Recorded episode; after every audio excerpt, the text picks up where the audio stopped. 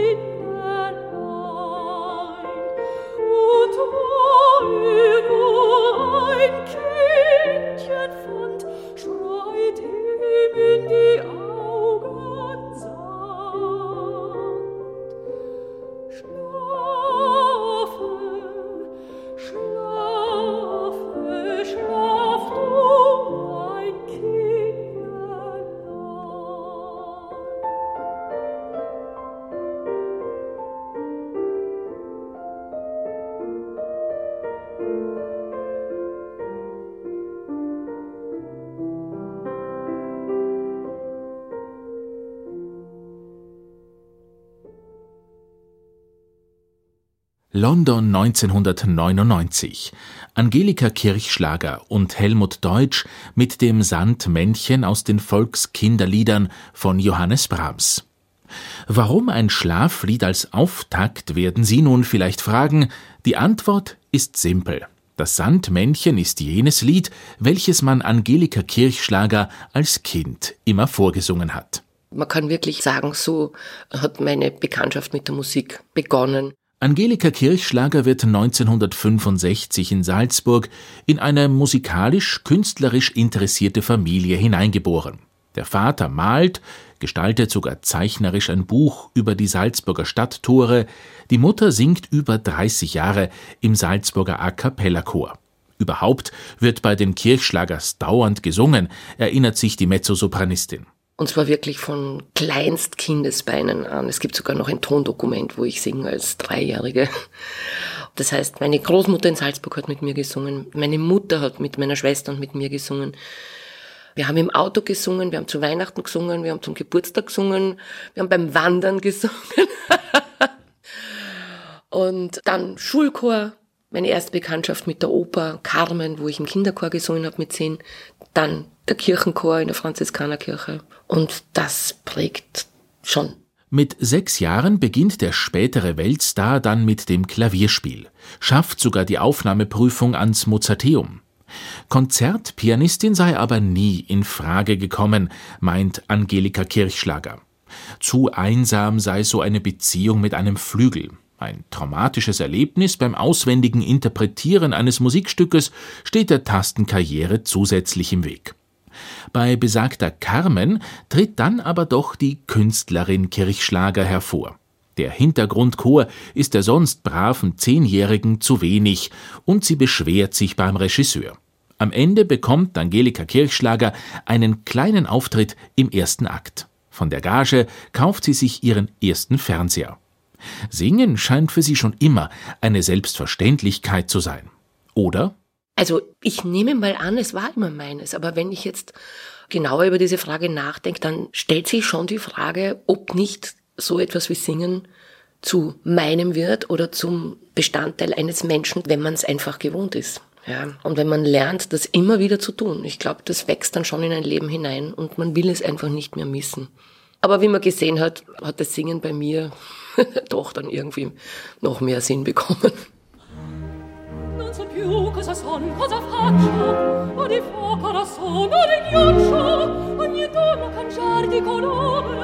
Ogni donna mi fa palpitar,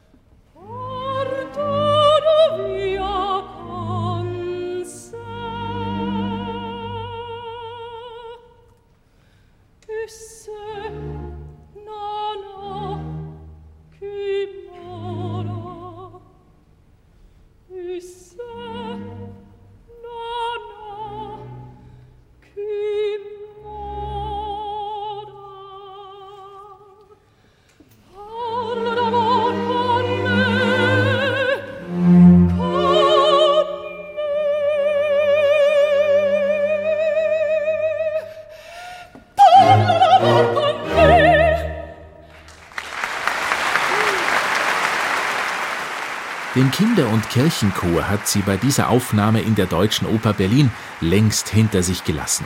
Applaus für Angelika Kirchschlager mit der Arie des Cherubino aus der Oper Le Nozze di Figaro von Wolfgang Amadeus Mozart.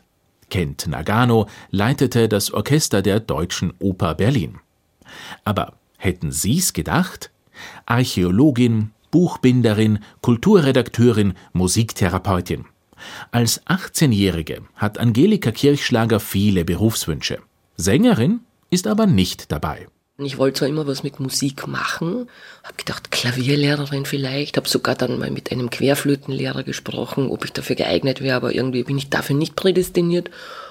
Oder beim ORF in der Kulturabteilung. Also viele Ideen gehabt, aber sicher nicht Opernsänger. Die Erleuchtung kommt dann im wunderschönen Monat Mai 1984. Angelika Kirchschlager verzichtet auf die Matura-Reise mit ihren Klassenkameradinnen und Kameraden und schlüpft in die Rolle des Kasperl in der Schulaufführung einer Kinderoper von Cäsar Bresgen. Der Igel als Bräutigam. Und das wurde auf der richtigen Bühne im neuen Mozarteum aufgeführt und ich hatte eine eigene Garderobe und es hat mich diese Bühne und dieser Orchestergraben und dieses Stehen auf der Bühne und mit einem Orchester singen und dann auch noch eine Garderobe zu haben, das hat mich fasziniert. Und offensichtlich beschäftigt und ich bin dann eben eines Tages aus dem Schulbus gestiegen. Und das war wirklich so, dass mich einfach geflasht hat. Ich weiß noch, wie ich aus dieser Doppeltür in der Mitte ausgestiegen bin, wo ich seit Jahren ausgestiegen bin. Und plötzlich ist es mir wirklich in den Kopf geschossen, wie ein Blitz, ich glaube, ich muss versuchen, Opernsängerin zu werden. Und das war wie ein Ruf. Das klingt jetzt ganz komisch, aber das war wie ein Ruf. Und dann bin ich losgezogen und habe halt die Aufnahmsprüfung gemacht. Und ab da haben sich alle Schranken gehoben. Ja, ich musste mich um nichts bemühen. Ich war da wirklich ein Glückskind. Später dann, wo ja die Belastung auch wahnsinnig groß geworden ist, und wo ich mich oft gefragt habe, warum ich mir das antue, warum ich so viel von zu Hause weg bin, warum ich so viel von meinem Kind getrennt bin, warum ich so viel Anschluss an meine Freunde verpasse, warum mein Leben sich eigentlich nicht mehr dort abspielt, wo ich eigentlich zu Hause bin. Und wo auch wirklich schwere Stunden zu bewältigen sind in so einer Laufbahn, habe ich mich oft gefragt, warum? Und die Antwort war dann immer diese, dass ich dazu berufen worden bin. So fühlt sich's bei mir an und das auch die Fügung, das Schicksal, der liebe Gott, das Universum extrem dafür gesorgt hat, dass ich dorthin komme. Als Kind hatte ich glatte Haare, beginnt Angelika Kirchschlager ihre 2013 erschienene Autobiografie. Erst in der Pubertät seien ihre Haare dann regelrecht explodiert und hätten den heute so markanten Lockenkopf ergeben, verrät die sympathische Mezzosopranistin dort weiter. Jahrelang versucht sie die Haare zu glätten, bis sie der wilden Mähne schließlich ihren Lauf lässt.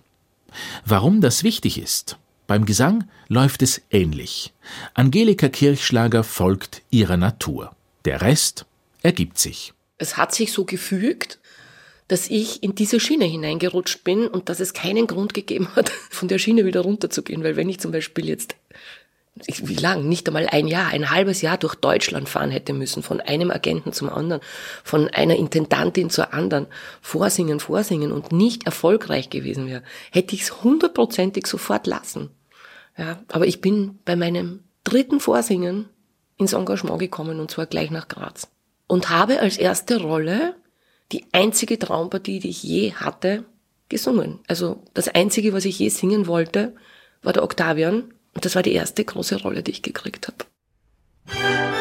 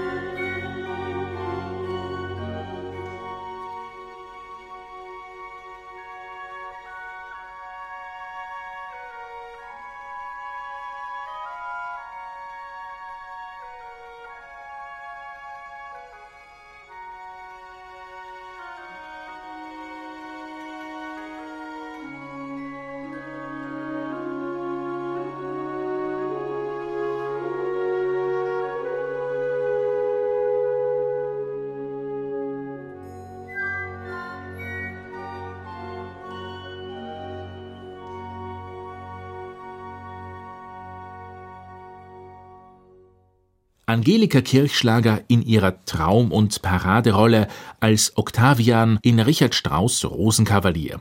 Ihr zur Seite die Sopranistin Nathalie Dessay als Sophie. Antonio Papano leitete das Orchestra of the Royal Opera House Covent Garden. SWR 2 zur Person heute mit der Mezzosopranistin Angelika Kirchschlager, deren außerordentliche Karriere bereits kurz vor Ende ihres Studiums richtig Fahrt aufnimmt. 1989 reist sie als Cherubino noch mit einer Hochschulproduktion nach Japan, Wenige Jahre später gastiert sie dort bereits als Ensemblemitglied der Wiener Staatsoper. Sie begeistert zudem als Mercedes, Octavian, Zerlina, Rosina oder Dorabella und lässt ebenso mit ausgewählten Lied- und Konzertprogrammen, insbesondere als Interpretin von Schubert, Brahms, Wolf und Strauss aufhorchen. Binnen kurzer Zeit wird sie zu einer der gefragtesten Mezzosopranistinnen auf den großen Opernbühnen der Welt singt an der New Yorker Met ebenso wie an der Opéra Nationale de Paris oder am Königlichen Opernhaus Covent Garden in London. 2007 wird Angelika Kirchschlager zur jüngsten Kammersängerin Österreichs ernannt. Jedoch, was heute nach einem Durchmarsch klingt, wäre beinahe am Vorsingen an der Wiener Musikuniversität gescheitert. Das war eine ganz knappe Geschichte, womit wir wieder bei der Fügung wären. Es war tatsächlich so, dass ich da angetanzt bin, auf der damals noch geheißen Musikhochschule und keine Ahnung von nichts gehabt habe, keinen Gesangsunterricht hatte bis dahin. Ich habe halt nur viel gesungen und habe ein Lied auswendig gelernt von Robert Schumann, erstes Grün und habe auch einen grünen Pullover angezogen, den ich selber gestrickt habe. das passt. Und bin auf die Reserveliste gekommen. Also ich habe nicht gleich bestanden, sondern bin dann mehrere Tage mit zwei anderen KollegInnen auf der Warteliste gestanden. Und nach drei Tagen ungefähr war dann ich diejenige von den drei, die doch noch hineingerutscht ist. Also das muss man sich mal vorstellen. Das war überhaupt nicht klar, dass dann die ganze Jury, und es waren, glaube ich, 13 Professoren sind drinnen gesessen, das war überhaupt keine Einigkeit, ob die Kirchschlange jetzt zu singen anfangen soll. Ich glaube, die Entscheidung war sieben zu sechs. Sieben wollten dann, haben gesagt, okay, und sechs haben gesagt, na, besser nicht. Und so bin ich hineingerutscht. Und wenn ich nicht bestanden hätte, dann wäre ich sofort zum ORF gegangen. Oder eben, das war immer mein Traum, ich habe auch im Sommer schon im ORF gearbeitet. Ach Gott, da hätte ich Alternativen gehabt. Mein Leben wäre komplett anders verlaufen. Es hat sich an dieser einen Stimme entschieden. Angelika Kirchschlager studiert unter anderem bei Gerhard Kari und Walter Berry. Um die Eltern zu beruhigen, inskribiert sie auch Musikwissenschaft, Kunstgeschichte und Schlagwerk.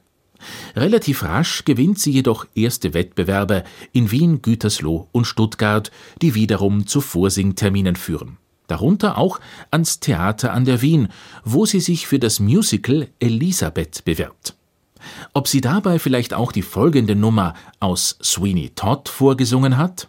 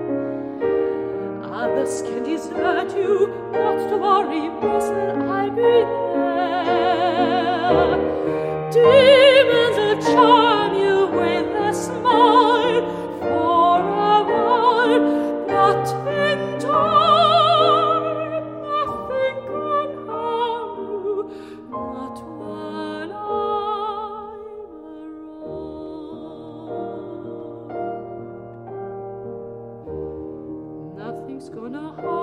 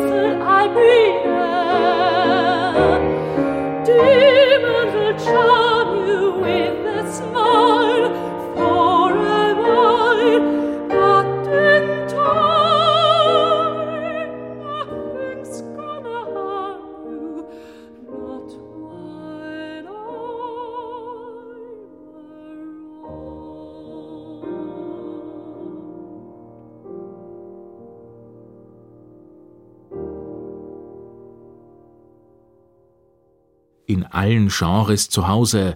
Angelika Kirchschlager mit Not While I'm Around aus dem Musical Sweeney Todd von Stephen Sondheim. Roger Vignoles war ihr Begleiter am Klavier. Zwar war der Weg zum Gesang irgendwie ein Ruf des Schicksals, doch erst durchs Studium seien ihr viele Lichter aufgegangen, erzählt die Mezzosopranistin in unserem Gespräch. Gesangsstudium ist überhaupt eine wahnsinnig faszinierende Sache, weil man muss so viel überwinden. Jeder muss Hürden überwinden, persönliche Schranken brechen, weil es so eine körperliche Sache ist. Ich muss meinen Körper einrichten, ich muss meinen Körper und mein System kennenlernen. Und da bin ich irrsinnig gefordert worden. Zum Beispiel ist mein Körper ein furchtbar fauler Körper. Also ein lasches Ding, wirklich. Also meine Eltern haben uns immer auch gefördert, sehr in der Musik. Wir sind in Konzerte gegangen und haben musiziert und gesungen. Aber so mit dem Sporteln hat's die Familie Kirchschlager jetzt nicht wirklich so gehabt. Bin schon in den Turnverein gegangen und natürlich jetzt mache ich das, weil es notwendig ist, aber sehr viel Spaß macht's mir nicht. Und so habe ich halt lernen müssen über mehrere Jahre. Damals hat ja das Gesangsstudium noch acht Jahre gedauert dass ich diesen Körper irgendwie, dass die Muskeln sich so konstellieren, dass da Töne rauskommen. Und das war bei mir eine harte Aufgabe. Ja. Das war, glaube ich, für meine Gesangsprofessoren die größte Challenge, dass die Muskeln sich genügend spannen und heben. Und das geht natürlich auch immer Hand in Hand mit einer geistigen Veränderung. Denn Arbeit am Instrument Stimme ist immer auch Arbeit am Menschen. Die Stimme immer ein Stimmungsbarometer. Heute unterrichtet Angelika Kirchschlager selbst an der Wiener Musikuniversität, ist Professorin für Lied und Oratorium am Institut für Gesang und Musiktheater der MDW. Ihre neue Aufgabe, ihr neuer Weg begann just am 6. März 2020, am Tag des ersten Corona-Lockdowns. Ihr Hearing für diese Stelle absolvierte sie auf derselben Bühne wie damals ihr Vorsingen fürs Studium. Oft hält sie ihre Stunden sogar in jenem Zimmer, in dem sie ihre ersten vokalen Schritte gemacht hat. Auch unser Gespräch findet in den Räumlichkeiten der Universität statt, gleich neben dem Max-Reinhardt-Seminar. Das wird vielleicht die jüngeren Hörerinnen und Hörer beruhigen. Auch die Star-Mezzosopranistin Angelika Kirchschlager leidet an Lampenfieber. Einen wichtigen Tipp zur Bewältigung erhält sie von Burgschauspieler Michael Heltau wo dann Michael Heldau zu mir gesagt hat, schau, wenn du auf die Bühne gehst und so nervös bist, ja, dann kannst du dir immer sagen, es geht überhaupt nicht um dich. Geh auf die Bühne und mach deine Arbeit. Es geht nicht um dich. Tritt in aller Bescheidenheit einfach auf die Bühne. Gemeinsam mit dem Komponisten, mit dem, was man jetzt zur Aufführung bringen will. Das war sicher ein Schlüsselmoment. Seit sie zu sich steht, so wie sie ist, und nicht mehr gefallen muss, hat sie keine Angst mehr auf der Bühne schreibt Angelika Kirchschlager später in ihrer Autobiografie. So wird auch das Lampenfieber im Laufe ihrer Karriere immer besser bzw. leichter. Als Business as usual hat sich der Opernjob aber trotzdem nie angefühlt, betont die Sängerin. Nein, das ist bei mir nie eingetreten. Eben auch wegen meinem faulen Körper, weil der ist ein bisschen unberechenbar. Und jedes Mal, wenn ich einen Rosenkavalier gesungen habe, und den habe ich, weiß nicht, sicher 200 Mal gesungen an verschiedensten Orten, war immer die Frage, schaffe ich es oder schaffe ich es nicht, konditionell. Jedes Mal, wenn ich gesungen habe, nach dem zweiten Akt, und es gibt ja bekanntlich drei, war ich nach dem zweiten Akt komplett erschöpft, bis zur Übelkeit. Also völlig am Ende erschöpft. Und dann kommt ja noch der dritte Akt, und der hat's ja überhaupt in sich. Also so gesehen kann man sich nichts ähm, routinieren auf diese Art und Weise. Auch sind die Häuser verschieden, die Umstände sind verschieden. Mein Gott, jetzt wenn ich einen Dirigenten habe, mit dem ich mich nicht verstehe, dann, dann ist ein Rosenkavalier eine ganz spannende Sache, weil dann deckt er einen entweder zu oder er killt dich mit dem Tempo. Also da gibt's ganz viele Möglichkeiten, was immer noch alles schiefgehen kann bis zum Schluss. Überhaupt sei die Arbeit mit Dirigenten immer eine ganz spezielle Sache, fügt Angelika Kirchschlager augenzwinkernd hinzu. Vor allem mit jenen Meistern des Taktstockes, die ihre Autorität ständig unter Beweis stellen müssen. Ich hatte einen Dirigenten, der hat mich einfach ignoriert bei einem Solistenkonzert. Ich glaube, ich habe Lieder von Dupac gesungen oder Straußlieder. Und der hat mit mir kein einziges Wort gesprochen. Der hat die ganze Zeit mit dem Orchester gesprochen und hat mir auch keinen Einsatz gegeben. Ich war praktisch wie ein Geist, der da auch noch mitgesungen hat. Kein kleiner Name übrigens. Und ich habe ihn dann wirklich darauf angesprochen. Ich habe gesagt, ist irgendwas nicht in Ordnung? Haben Sie ein Problem mit mir? Warum, warum ignorieren Sie mich? Dann hat es wieder einen alten, wunderbaren Dirigenten gegeben, eine Legende. Mit dem habe ich auch Straußlieder gesungen.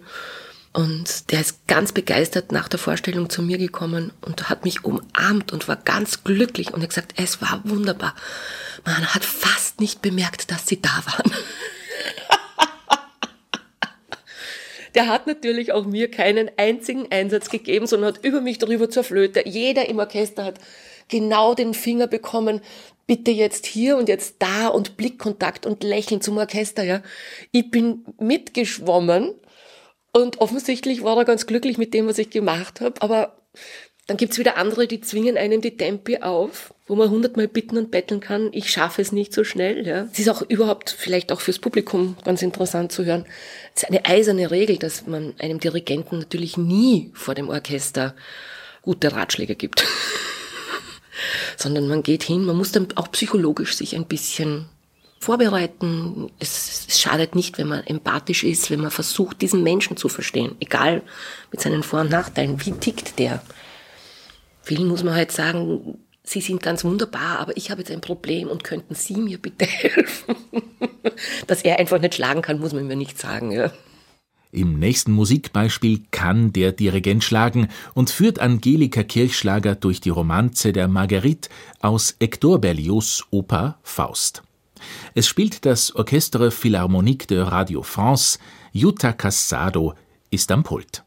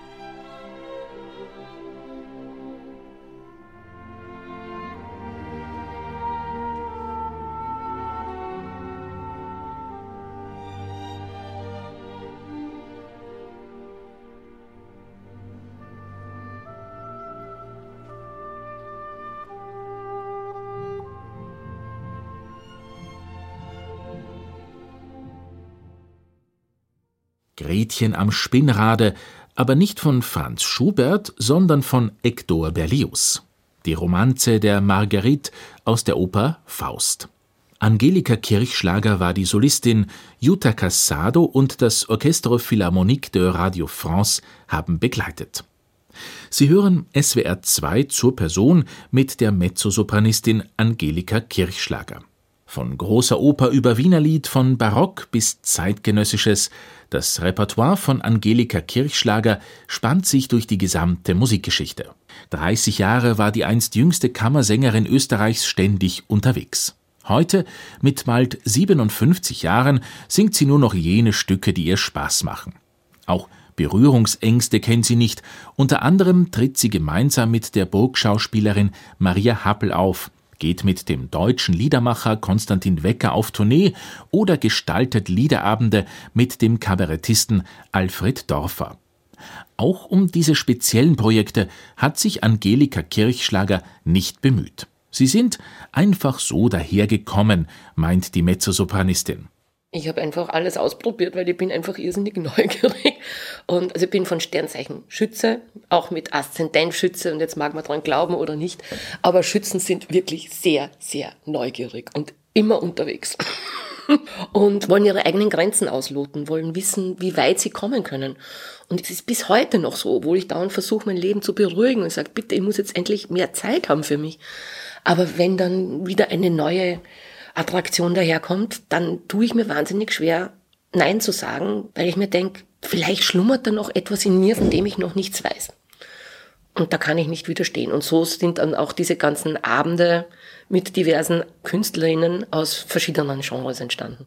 Und noch ein anderes Projekt ist so entstanden. Eine Liederreise quer durch Österreich und Südtirol, bei der sie 2012 zusammen mit dem Pianisten und Organisten Robert Lehrbaumer nicht in den großen Zentren gastiert, sondern an festivalfreien Orten abseits des musikalischen Mainstreams.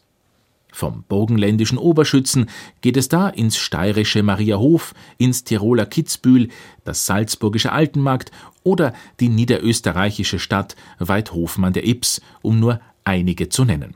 Ihr Anliegen, neues Publikum für dieses Genre zu gewinnen, ihr Reisegepäck, Lieder von Schubert, Brahms und Mahler. Wir waren drei Wochen unterwegs in Österreich, in jedem Bundesland ein Konzert. Und es war immer voll. Ja, die Leute sind gekommen, weil sie mich halt gekannt haben. Hauptsächlich aus dem Fernsehen ausschließlich. Ja, da bin ich mal dort in der Sendung, dann dort in der Sendung. Und jetzt kennen sie mich halt in Österreich und sind praktisch Kirchschlager schauen gekommen. die sind jetzt nicht so unbedingt wegen der Musik gekommen. Sicher auch, ja, natürlich. Ich habe das Programm mit dem Robert Lehrbaum auch so zusammengestellt, dass ganz viele Volkslieder dabei waren, die gar keine Volkslieder sind, sondern nur dazu geworden sind, weil das Volk sie gesungen hat, die eigentlich von Brahms oder von Schubert sind. Also da hat es viele bekannte Nummern gegeben für die Leute und dadurch, dass wir ja zum Teil auch in kleinen Gemeinden gespielt haben, also Schlüsselberg zum Beispiel, das hat glaube ich 1500 Einwohner, oder in Altenmarkt in Salzburg, da kommt dann das ganze Dorf zusammen. Das heißt, das sind dann Leute im Konzert, die auch sonst schon eine Dorfgemeinschaft sind, eine Gemeinde sind. Ich meine, in Altenmarkt zum Beispiel in der Kirche waren 800 Leute. Das sind um 200 mehr als in den Brahmssaal im Wiener Musikverein hineinpassen. Und da ist eine Stimmung, die unbeschreiblich ist. Und ich wurde beschenkt. Ich kriege jetzt heute noch die Gänsehaut, wenn ich nur dran denke, weil ich habe das ja auch ohne Gage gemacht. Ich bin sozusagen für Gottes Lohn durch die Lande gefahren. Und jetzt, wo ich das Wort Gotteslohn so ausspreche, denke ich mir, das ist jetzt aber wirklich, wird mir jetzt zum ersten Mal bewusst, dass der Lohn den man bekommt, der einem geschenkt wird. Und ich habe drei Wochen nichts gebraucht. Ich habe gratis gewohnt. Wir haben überall zu essen gekriegt, das tollste Essen. Wir waren eingeladen. Die Leute sind mit Geschenken gekommen. Und mein Assistent musste nach einer Woche schon mit seinem Auto kommen, damit mein Auto alles mitnehmen. Von über Keramikteller, Badesalze, Kekse, Schinken, Käse, Wein, Eier, Öl, Brot Zeichnungen, Blumen, Kerzen. Also das kann man sich gar nicht vorstellen, was die Leute mir alles geschenkt haben. Und das war so berührend. Und auch natürlich eines der unglaublichsten Geschenke war dann, dass sich dann einmal ein Viergesang, die in meinem Konzert waren, hergesetzt haben. Da muss ich jetzt richtig unterbrechen, da bin ich. Ach, aber es war so schön. Und da hat sich dann ein Viergesang hingesetzt und hat an einem Tisch für mich gesungen. Und dann beginnt Angelika Kirchschlager zu weinen.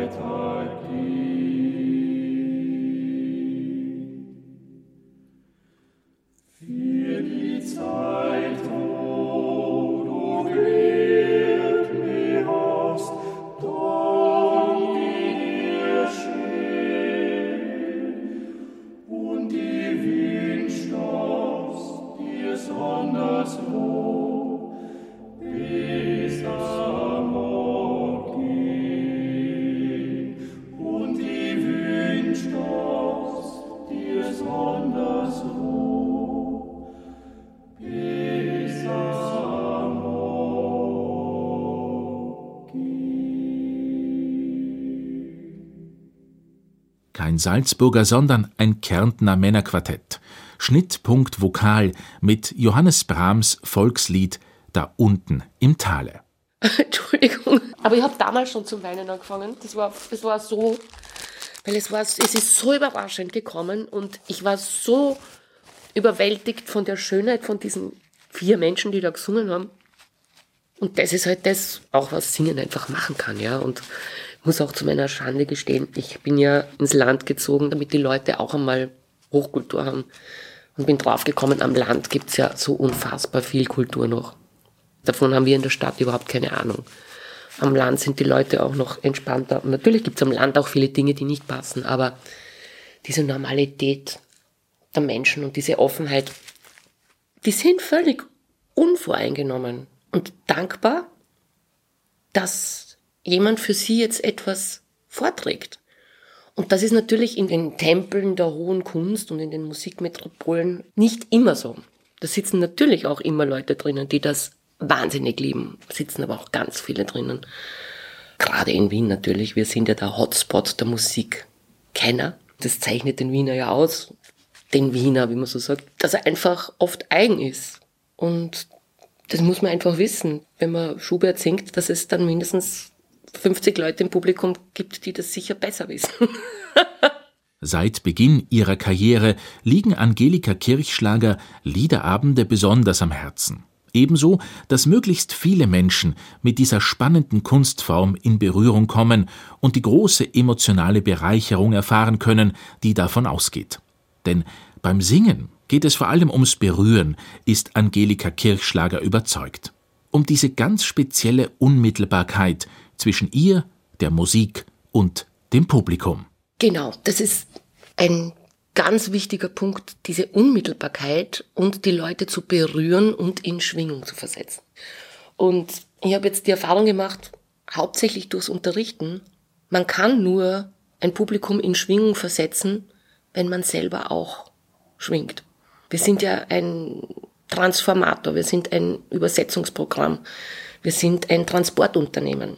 Wir müssen ein Kunstwerk unbeschadet von A nach B bringen. Ich muss versuchen, dieses Musikstück ähm, so zu transportieren und zum Leben zu erwecken, dass es dieses Musikstück ist. Und das muss ans Publikum gebracht werden. Und wenn ich selber schwinge, dann schwingt das Publikum. Wenn ich selber die Harmonie nicht empfinde, sondern sie nur singe, dann wird das Publikum sie auch nur hören und nicht empfinden. Und der Sinn ist, dass man, egal mit welcher Musik, die Menschen zum Schwingen bringt. Weil man muss sich vorstellen, sie kommen dann am Abend nach der Arbeit äh, in ihr Abo-Konzert, ja, und sind mit den Gedanken noch ganz woanders und der Rücken ist verspannt und der Nacken und sie haben Kopfweh. Ich meine, da ist man jetzt nicht grundsätzlich sehr empfänglich für Schwingungen. Aber das Sinn wäre, sozusagen durch diese Seelenmassage, die Leute zum Schwingen zu bringen. Und das ist ja das Faszinierende an der klassischen Musik an diesen Meisterwerken, dass sie zeitlos sind, allgemeingültig, über die Jahre, dann ist es ein Meisterwerk, wenn es vor 200 Jahren berührt hat und in 200 Jahren immer noch berühren wird. Und warum berührt es über so viele Jahrhunderte? Weil es eine Wahrheit anspricht im Menschen, nämlich das, was den Menschen grundsätzlich ausmacht. Dieses absolute Zentrum, und da kann man jetzt wieder lange drüber nachdenken, was das ist wie man es nennen möchte. Aber es gibt etwas, was uns als Menschen verbindet. Und das müssen wir beim Musizieren in Bewegung versetzen und ansprechen, im wahrsten Sinne des Wortes, ansingen, dass der Mensch sich wieder spürt. Und dafür ist meiner Meinung nach die wahre Kunst da, dass sie den Menschen immer wieder dran erinnert, wer er eigentlich ist und dass er immer wieder die Möglichkeit hat, Dinge zu spüren, die im Alltag immer mehr verloren gehen.